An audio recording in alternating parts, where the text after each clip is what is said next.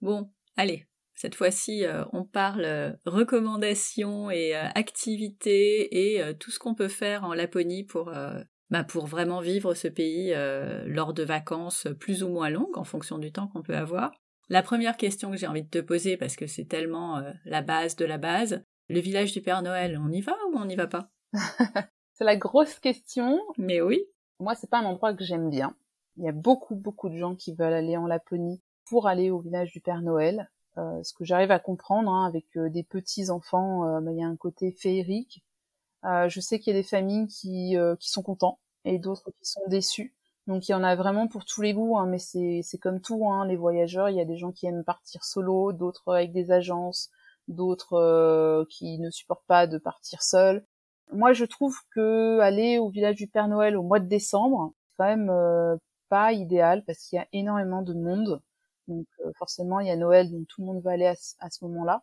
Tout est plus cher à cette période-là. Moi personnellement, j'y suis jamais là en décembre euh, au moment de Noël, donc euh, j'ai jamais vu de mes propres yeux, mais apparemment il y a la queue pour pour aller voir le Père Noël. Donc je me dis attendre tout ce temps pour voir le Père Noël qui va être un peu expéditif, pas terrible. Alors c'est cool, il parle français, il parle plein plein de langues, donc on peut avoir une interaction, mais j'ai eu beaucoup de retours euh, sur le fait que le Père Noël a passé euh, même pas cinq minutes et que voilà, c'est il n'y avait pas grand chose euh, à, en, retirer au village du Père Noël. Donc on voit le Père Noël, donc c'est gratuit d'aller le voir. Ce qu'on paye, c'est la photo qui est assez mmh, chère. Un bras. voilà. Euh, sur le site en lui-même, il y a la pose du Père Noël. C'est mignon, mais enfin voilà, on va pas passer une journée au village du Père Noël.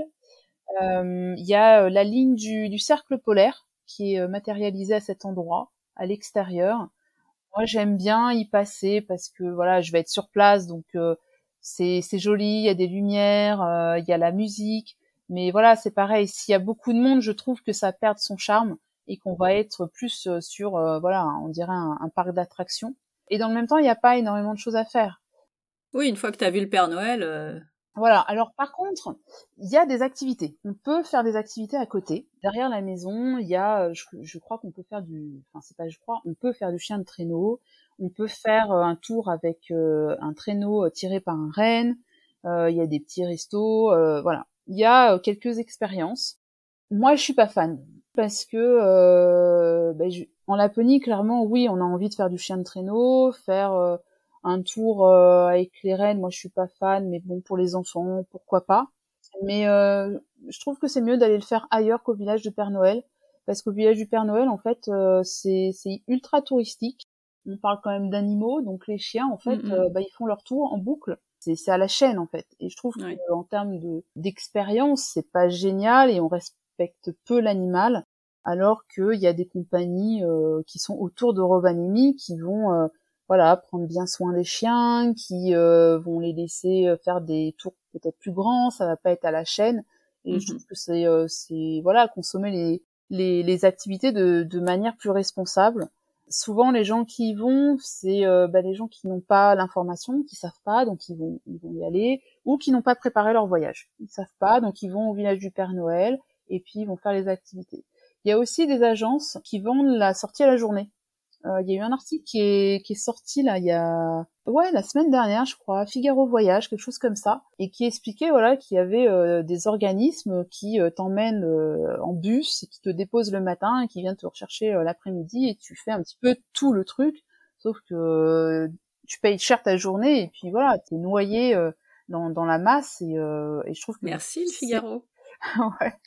Donc du coup, c'est pas, euh, c'est pour moi, c'est pas vivre la Laponie, parce que la Laponie, c'est prendre son temps, c'est la nature, c'est, euh, on est quand même dans un endroit qui est peu peuplé, et là, on se retrouve avec plein plein de gens autour de soi, donc c'est, enfin, c'est pas ça. Après, le village du Père Noël, si on y va euh, à d'autres périodes, en janvier, en février, en mars ou l'été même, il y a beaucoup moins de monde. Donc si on tient vraiment à y, être, pourquoi pas?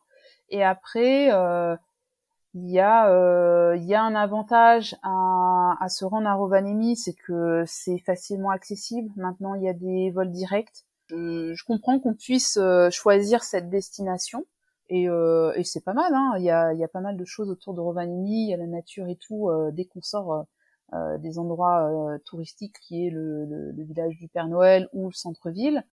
Donc ouais, si on est à Rovaniemi qu'on y vient, pourquoi pas aller faire un saut au village du Père Noël, mais voilà, aller sur le site, euh, aller voir le Père Noël et puis euh, passer à autre chose, quoi. Juste pour qu'on essaye de comprendre les distances, Rovaniemi et Kitila, c'est euh, très très loin? C'est 4 heures de route. Ah bah oui, c'est loin. Euh, deux heures, non non, deux heures de route. Ah, c'est loin, loin. Donc il y a des gens qui vont parfois ne pas se limiter à Rovaniemi, ils vont atterrir à Rovaniemi, ils vont faire un saut jusqu'à Kitila, alors pas Kitila, à Levi, qui est la station, une des stations de ski de Laponie, qui est juste à côté de l'aéroport de Kitila, qui vont repartir à Kitila ou qui vont faire une boucle et revenir sur Rovaniemi. Ça c'est quelque chose qui est faisable. On loue une voiture de location et, et ça se fait bien. Il y a aussi un bus qui fait la liaison Rovaniemi-Lévis euh, il doit passer, je pense, deux à trois fois maximum par jour. Et euh, pareil, on doit mettre deux heures, deux heures quinze euh, à peu près. Ok.